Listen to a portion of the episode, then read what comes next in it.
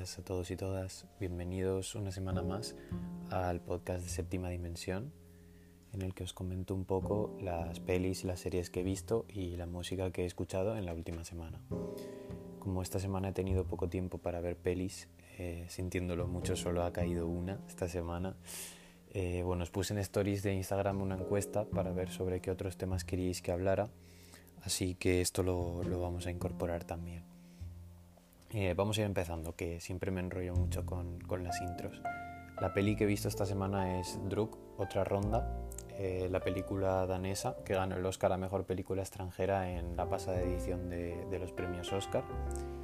Eh, dirige Thomas Winterberg, que también es el director de La caza, Jagten. Es un peliculón brutal que ya que estamos pues os lo recomiendo también.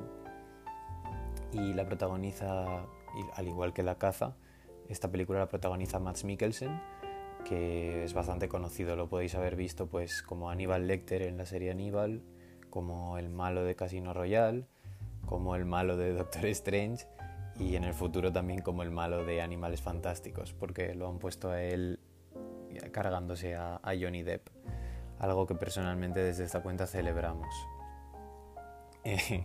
la peli entonces de lo que nos habla es de un grupo de cuatro amigos, bueno, son en plan ya mayores, ¿no? Cuarentones, digamos. Eh, los cuatro son profesores de instituto y están pues cada uno con lo suyo en un mal momento. Pues uno tiene problemas con la mujer, otro los hijos pequeños que le tienen hasta los huevos, ¿no? Porque le dan mucho por culo. Otro que no consigue conectar con sus alumnos y ve como que su trabajo peligra y todo, ¿no? Pues están todos muy mal. Entonces, como medida desesperada, uno de los cuatro les cuenta que ha estado leyendo sobre, sobre un filósofo eh, finlandés, creo que era, que esto es real, o sea, este personaje es real. Que básicamente sobre lo que este hombre ha, estudiado y ha escrito es que el ser humano nace con un déficit de alcohol en sangre de un 0.5%. O sea, 0.5% es la cantidad óptima con la que un ser humano se siente a gusto con él mismo, es capaz de potenciar al máximo las habilidades sociales y eso, en definitiva, tener un 0.5% eh, que equivale a tomarte como si estuvieras siempre como si te has tomado dos copas de vino, aprox. Pues esto se supone que ellos lo, lo entienden como que igual les arregla ¿no? sus vidas hacer este cambio. Entonces, eh, bueno, al principio dudan un poco si, si, les va a funcionar o qué, pero se deciden a probarlo y, y básicamente lo que hacen es mamarse para, para ir a trabajar. Y, y, bueno, os voy a dejar aquí con el cliffhanger, que esta peli me pinta que la veáis y no quiero destriparos mucho más. La verdad es que me ha gustado, me ha gustado mucho. Eh, la premisa, como veis ya con lo que os he contado, es bastante original, ¿no? Seguro que no, no conocéis ninguna peli que trate este tema. Y así de primeras, leyendo la sinopsis, te puedes pensar que es una comedia, ¿no? Una comedia así chorra, de cuarentones borrachos, ¿no? Pero la verdad es que para nada, o sea, sí que tiene algunos tramos que te ríes, porque hay situaciones que son cómicas, sobre todo al principio, pero bueno, obviamente cuando tú te pones a mamarte de diario, para sorpresa de absolutamente nadie, te acabas haciendo alcohólico. Y eso no tiene gracia alguna.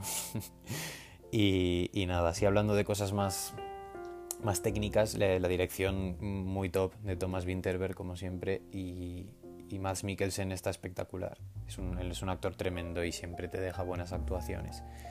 Por ponerle un pero a la película, diré que el final me pareció un pelín acelerado o sea, no me hubiera importado que le hubieran metido 10 o 15 minutos más de metraje al final.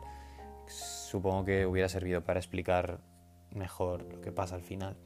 Pero bueno, igualmente es muy buena peli y os la recomiendo mucho. Creo que además ahora en España podréis seguramente ir a verla al cine. No sé cómo estará el tema, pero, pero si podéis os la recomiendo, sí, sí, sí.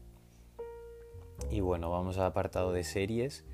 Esta semana he terminado la, la temporada 2 de Merlí, Sapere Aude, que ha sido también la última, así que ya nos despedimos por ahora del personaje de, de Paul Rubio. Y bueno, la verdad, esta segunda temporada para mí ha sido un pelín más floja que, que la primera, pero aún así nivel bastante, bastante alto. Sí que he visto una mejora clara en, lo que es eh, la carga dramática de la serie. Digamos que los temas que se, que se trataban en esta temporada son bastante más profundos que en la anterior. Y a medida que, que la serie iba avanzando, se iba alejando cada vez más y más de lo que era Merlí, que bueno, esto puede haber a quien le guste, puede haber a quien no. A mí Merlí me gustaba mucho y sinceramente, cuanto más se hubiese parecido esta serie a Merly, mejor, pero tampoco me acaba de molestar. Eh, el hecho de que se acerque a un perfil de serie más adulta, más seria, tampoco me molesta, ¿no?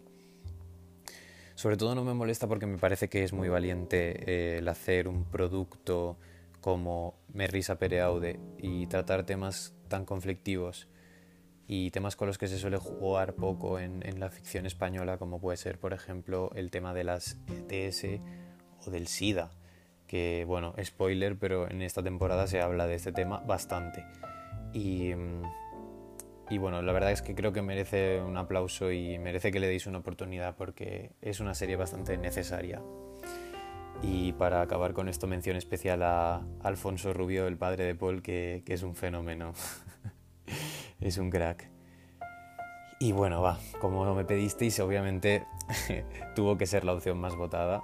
Eh, tengo que haceros una pequeña reseña de mi opinión acerca de Los Serrano. Los que me conocéis bien sabéis que yo soy bastante fan de Los Serrano. Me parece una serie bastante infravalorada, a pesar de que todo el mundo la ha visto, porque sí, todos hemos visto un episodio de Los Serrano por lo menos, pero nunca nos la tomamos en serio, no, no la solemos valorar como, como lo que se merece y siempre nos la tomamos a cachondeo.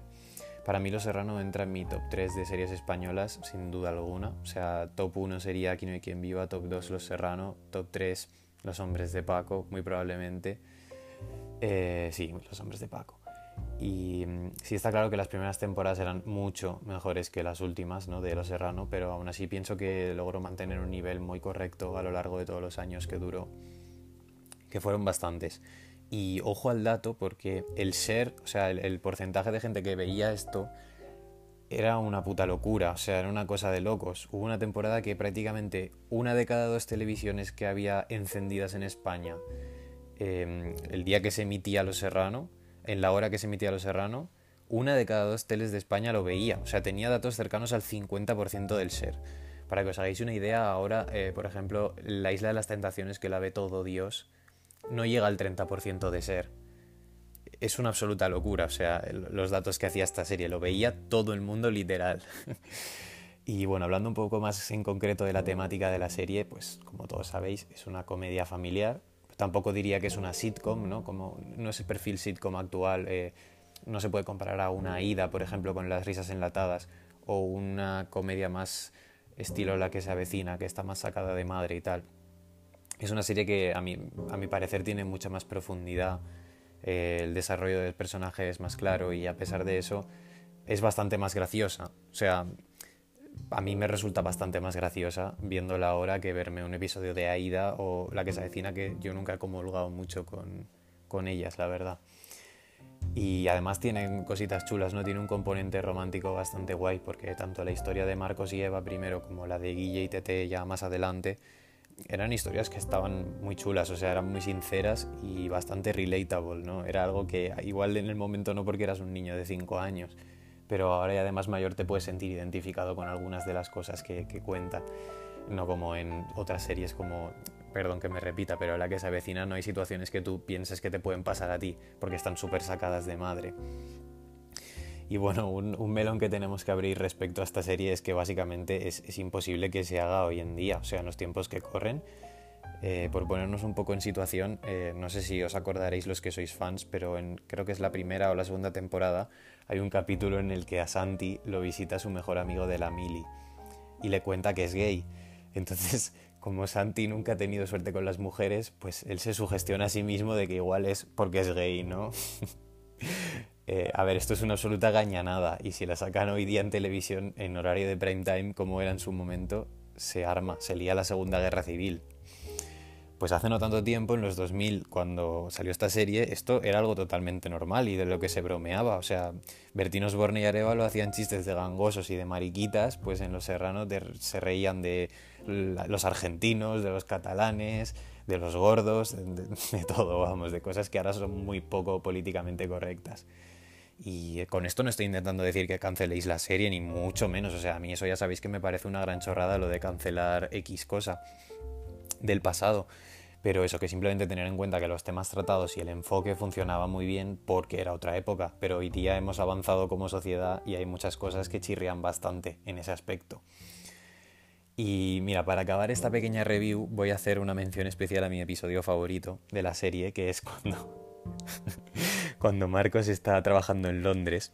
Entonces, por un malentendido, eh, no me acuerdo muy bien si era específicamente por esto, pero era como que Diego Santifiti se pensaban que su jefa lo tenía, en plan que lo estaba prostituyendo o algo así. Entonces se van a Londres a buscarlo y a pedirle explicaciones. Pero claro, estos tres son unos gañanes absolutos, entonces bueno, la lían muchísimo. Este es probablemente la hora de televisión más cuñada de la historia de España es una, es una delicia del primer último minuto. Y tenemos highlights del episodio tan brutales como el Fiti dándoselas de que sabe mucho inglés pero no tiene ni, puta idea, eh, Santi embozando el váter del avión e intentando desembozarlo con una caña de lomo, o, o la pelea que organizan en un pub contra unos hooligans viendo un partido de fútbol, o sea, simplemente espectacular. Y nada, en definitiva os diré que Los Serrano una serie top, no es nada que no sepáis ya, eh, una serie clave de nuestra infancia y como ya os he dicho, en mi opinión tendemos a infravalorarla. Y bueno, la segunda cosa de la que me pedisteis que hablara un poco fue sobre grandes actores y actrices que no han ganado nunca un premio Oscar. Así que he hecho un poco de research para la ocasión y os lanzo los datos así en plan rapidito, que no quiero alargarme mucho y ya me estoy pasando. Respecto a actores, eh, uno que me ha chocado bastante es Ralph Fiennes, que es el que hace de Voldemort, para los que no lo conozcáis. Eh, fue dos veces nominado, cero premios. Samuel L. Jackson, solo una vez nominado por Pulp Fiction. Ian McKellen, que es el mítico Gandalf, eh, Magneto, tal, también sigue a cero, no sé si dos o tres nominaciones. John Malkovich, que para mí es un crack, o sea, es de mis favoritos, también a cero. Y ni siquiera alguno como actor de reparto, que este hombre habrá hecho 250 películas, pues nada, ni uno.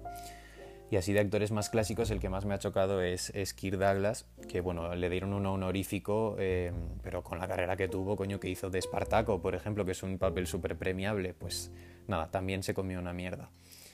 Y otro clásico que también se quedó a cero, Groucho Mars, aunque supongo que esto fue porque la academia nunca se tomaría en serio sus, sus pelis. Y respecto a las actrices, pues aquí sí que hay cosas bastante más heavy, que al menos a mí me chirrían un poquito más. El ejemplo más claro es Glenn Close, que es una pedazo de actriz, una clásica, y ha sido nominada ocho veces, incluyendo una en esta pasada edición, y se ha llevado cero unidades de Oscars. Otra que me ha sorprendido mucho, Amy Adams, eh, con cinco nominaciones a actriz de reparto y una mejor actriz, también cero premios, y yo estaba convencidísimo de que mínimo uno tenía, o sea, lo he tenido que mirar varias veces porque no me lo, no me lo creía, pero bueno. Y aquí un caso especial, pero Saoirse Ronan, que como ya sabéis lo tenéis en mi post de Instagram, es mi actriz favorita, siempre os lo digo, me parece espectacular. Eh, tampoco tiene ninguno todavía, pero bueno, eso digo todavía porque esta chica solo tiene 27 años y ya la han nominado cuatro veces. Entonces es una cosa segura que va a caer más pronto o más tarde. Y para acabar con un par de nombres del, del Hollywood más clásico, Greta Garbo, que estuvo nominada cuatro veces, y de hecho la premiaron con un Oscar honorífico y no se presentó a recogerlo con dos cojones. Y el último nombre, Marilyn Monroe, que, a ver, como actriz pues no era la mejor, pero por lo icónica que ha resultado para la historia de, del cine también sorprende, ¿no? Que no se llevase ninguno. Y nada, gente, esto ha sido todo por hoy. Me ha gustado la idea de incorporar estas pequeñas pildoritas ¿no? de información. Así que si veo que os gusta a vosotros también, me lo ponéis por comentarios o mensaje directo, lo que sea, y puede convertirse en algo más habitual si queréis. Eh, me voy a despedir con una recomendación musical que es el tema Crying for a Poor Love de John Beef, el primer disco de John Beef, no me acuerdo ahora cómo se llamaba. He estado, he estado quemándolo bastante esta semana y bueno, tenemos unas barras descomunales como en los libros lo llaman nihilismo, en la calle que te dé todo lo mismo, que eso simplemente son barrotes, barrotes de celda. Y bueno, a cuidarse mucho y ya nos vemos como siempre el próximo lunes. Un abrazo.